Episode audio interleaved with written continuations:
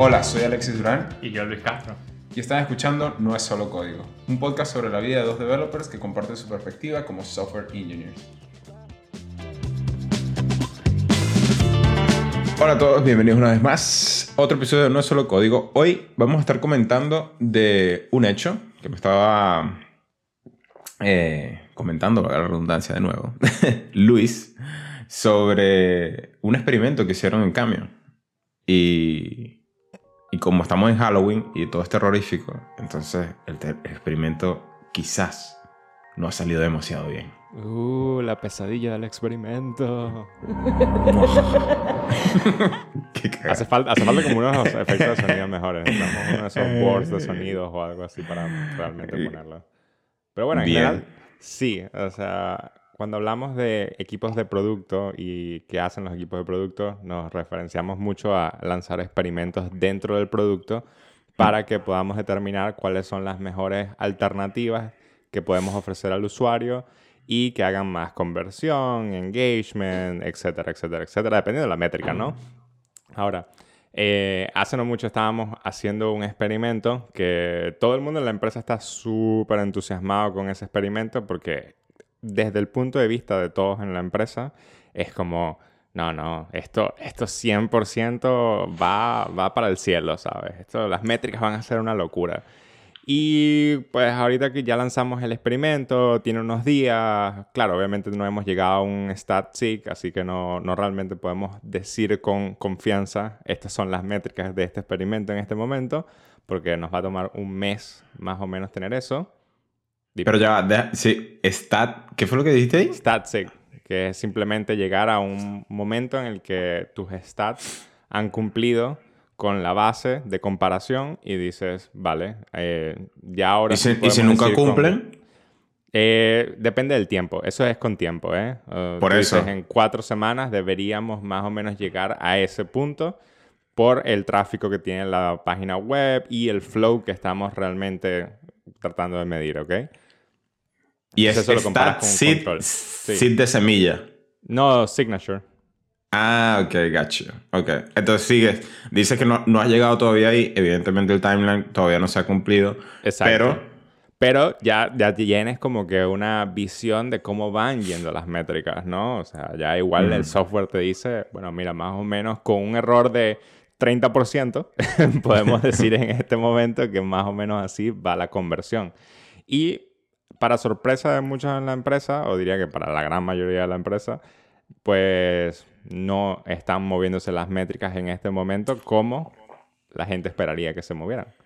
Entonces, hablamos un poco sobre la moral del equipo en este sentido esta semana, eh, cómo se siente la gente en, en el equipo, porque en general es un proyecto que fue bastante importante, tuvo bastante impacto, emoción dentro de la empresa, y ahora que somos los únicos que pueden ver las métricas mientras tanto, pues estamos Mm. como que, bueno, qué, qué mal, ¿eh? Pero... Y, supo- y supongo que fue un proyecto fairly long. O sea, no serán seis meses, pero un mes, dos meses, algo así. Sí, dos, dos sprints, un mes.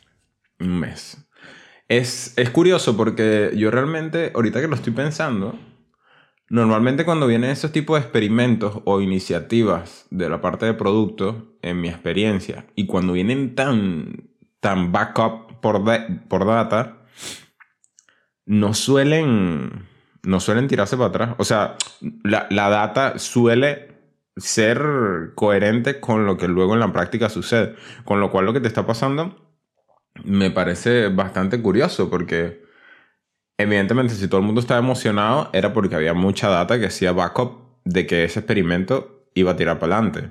Sí, totalmente. Hicieron estudios de mercado, hicieron otro tipo de cosas, ¿sabes? Con en personas, con usuarios, yéndolo, viendo cómo hacen el flow de, de Mm. lo que estamos cambiando y luego colocando el nuevo flow para esa persona y escuchar su feedback, todo este tipo de cosas. Hicieron un montón de research en realidad. Pero no es lo mismo ver el feature con 100 personas de la empresa o 200 personas, y si le añades, no sé, 50, 70, 100 personas más de testing global de UX, etcétera, que son Mm. agentes externos, a poner el feature enfrente a millones de personas. O sea, Claro. Ya ahí cambia un poco la métrica, especialmente cuando ese millón de personas no es solo dentro de Estados Unidos, también tienes personas en todo el mundo.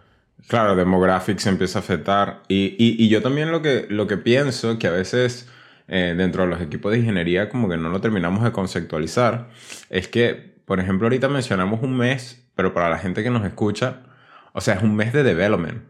Pero estamos hablando de que todo el trabajo de research, todo el trabajo de planificación, trabajo de diseño, o sea, normalmente todo este tipo de cosas también tienen como un timeline en las otras verticales y, hace que, pues, mm, ¿sabes? El, investment de tiempo eh, sea, sea bastante significativo. Exacto. Ahora, lo loco es que no debería sorprender tanto, pero quizás como ingenieros, como somos un poquito cuadrados en el tema de números, eh, no estamos acostumbrados a, esta, a estas sorpresas, digamos. Pero si te pones a ver, entendiendo de que es un experimento, no debería ser como, ¡Ah! fallamos, ¿entiendes? Pero estamos tan acostumbrados a que los números son nuestro source of truth que es como, no puede ser, nos equivocamos, hicimos algo mal. A alguien, a, a, quién, ¿A quién vamos a apuntar? ¿Quién fue el que no hizo el trabajo lo suficientemente bien? Creo que también tiene que ver mucho con los equipos de producto, ¿no? Porque las métricas dentro de los equipos de producto, como tú dices, son experimentos. ¿Y qué evaluamos exactamente un equipo de producto? ¿Qué tantos experimentos podemos lanzar?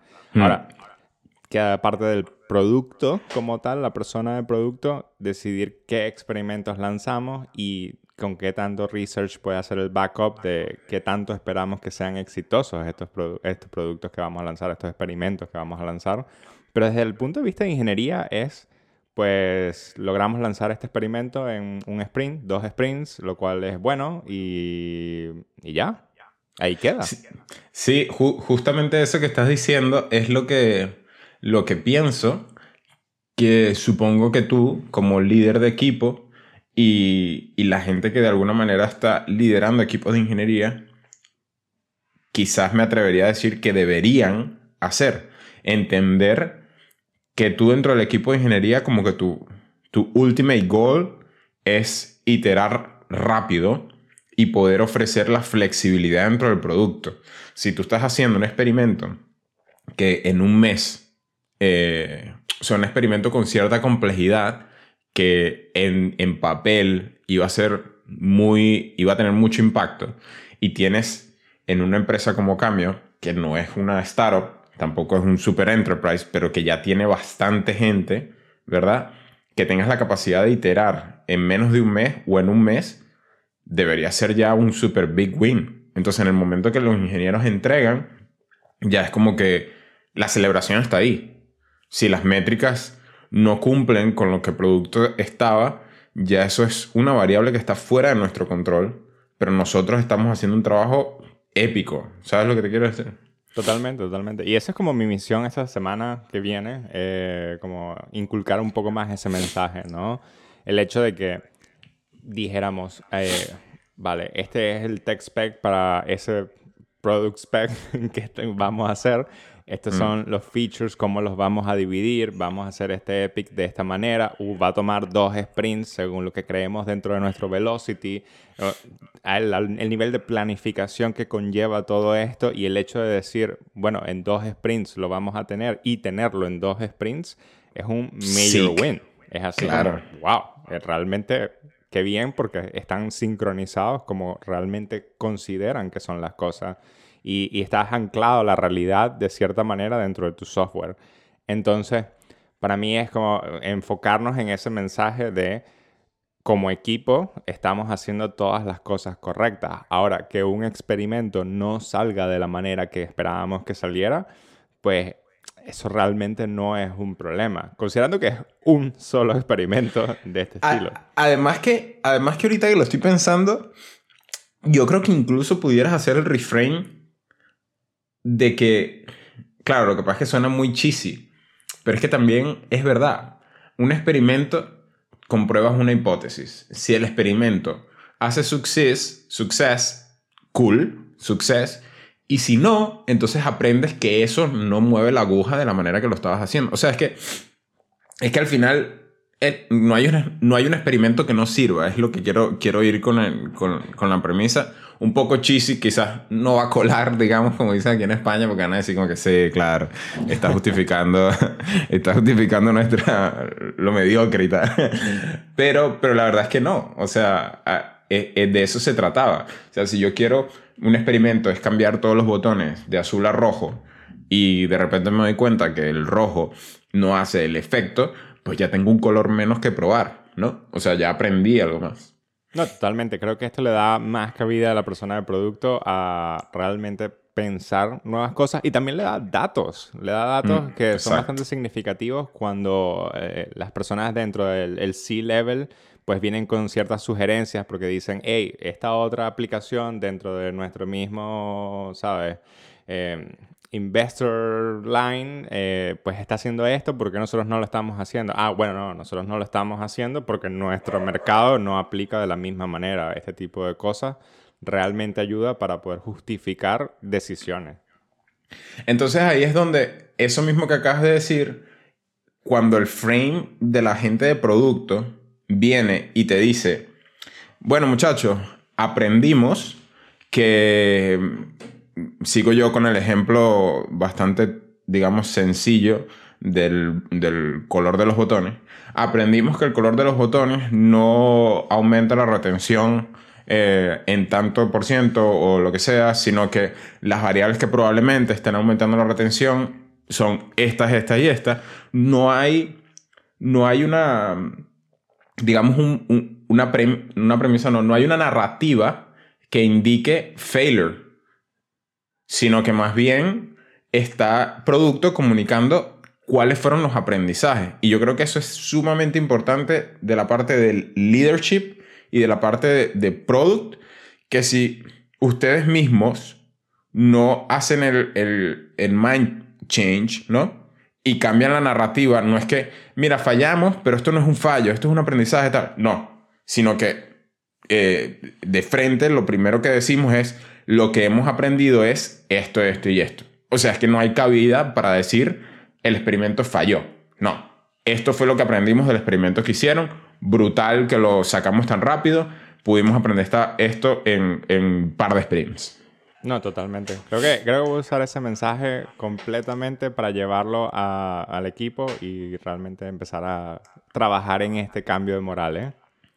Ahora, eh, justo antes de llegar al final del programa, em, ¿qué sientes tú, digamos, que, que, son como que los challenges en el momento de, hacer un experimento? Mm, ¿Cuáles son los challenges que, que has visto eh, a nivel de producto, a nivel de ingeniero y a nivel de, de tech Igual quizás es una pregunta muy abierta y muy grande, pero en general si tuvieras que resumir los aprendizajes que has tenido de todos estos meses, porque evidentemente supongo que tú no estuviste involucrado nada más en la implementación, sino quizás un poco antes, ¿cuáles son todas, todas las cosas que has visto y que de alguna manera podrías cambiar o no? Creo que lo más difícil realmente es el, el bucketing de las personas, eh, especialmente si estás trabajando con largas masas de usuarios. O sea, el hecho de decir, vamos a mostrar esto para el 50% de los usuarios que hacen esto, y, y es como, wow, realmente el, el 50% de los usuarios dentro de un flow donde tienes muchas personas tomando decisiones en base a eso y que consideras que tu métrica es el hecho de accionar algo, ya sea comprar, ya sea darle follow a alguien, etc., pues cómo realmente aseguras que el 50% de esas personas a las que le estás mostrando el experimento están tomando las mismas acciones que el 50% del control que están haciendo las cosas como esperarías que las hagas, ¿no? Ah, hay un balance que ahí es donde entra el margen de error en el cual tú dices, pues hay que mostrárselo a N cantidad de personas como para decir con un margen de error de 5%, pues creemos que esta es la decisión. Igual hoy es un margen de error de 5% y dices, wow, un margen de error de 5% me parece grande, no sé. Para grande, me parece súper preciso. Sí, a, mí, todavía me parece grande ese, ese margen de error. Pero es, es el hecho de ese tipo de cosas generan un poco de estrés porque el poder llegar a eso, pues requiere mucho tiempo. Y cuando estás lanzando experimentos que van a cambiar el, el, flow de algo bastante grande dentro de tu aplicación o dentro de tu web, eh, una de las cosas que quieres hacer es no hacer esto en el mejor momento del año para ventas mm. en específico.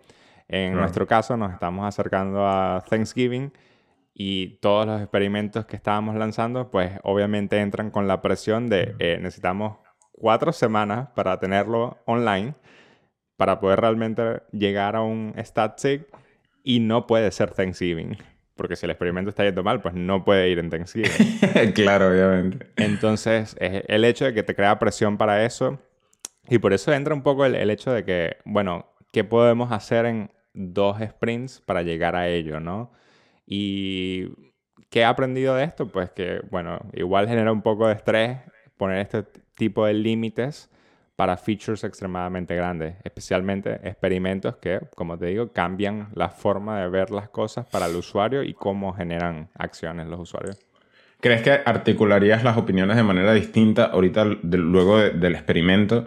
Si te dicen, mira, vamos a hacer otro experimento de X tipo, tal, entendiendo que viene lo del Thanksgiving, ¿tienes el poder de decir algo y crees que dirías algo distinto a lo que hubieses dicho si no hubiese pasado lo de este experimento? Creo que tengo el poder para hacerlo. Eh, ¿Hubiese dicho algo diferente? Mm, diría que no. Eh, en plan, planificación, producto, eh, expectativas dentro de la empresa, pero sí hacia los ingenieros. considero que la diferencia está no en hacer esto una carrera, sino realmente, como tú dices a veces, no es, es un maratón, ¿no? realmente queremos que las cosas se hagan, pero no tenemos un deadline preciso para hacer ese tipo de cosas. ¿Y qué quiero decir con ello? Pues quizás si el experimento, suponte, lo hubiésemos entregado una semana más tarde, un sprint o medio sprint más tarde, pues sí estaríamos un poco behind con el, el, panorama de Thanksgiving, pero igual estaríamos acercándonos a ese stat-seg. Entonces podríamos decir con un margen de error más alto cómo va el experimento y podemos tomar la decisión igual de decir, bueno, eh, creemos que no es lo suficiente o si es lo suficiente y no, ponlo en 100%, ¿me entiendes? Claro. O sea, quizás lo que te escucho decir es que no apretar el acelerador de manera tan deliberada, sobre todo cuando estás experimentando con cosas que tenemos que entender que son experimentos. Correcto, correcto.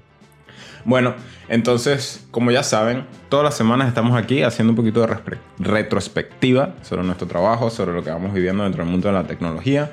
Arroba no es solo código, es el Twitter de nuestro podcast. Arroba Duranla, Alexis Durán, arroba Castronen, Luis Castro. Y nos siguen dejando saber lo que quieren escuchar.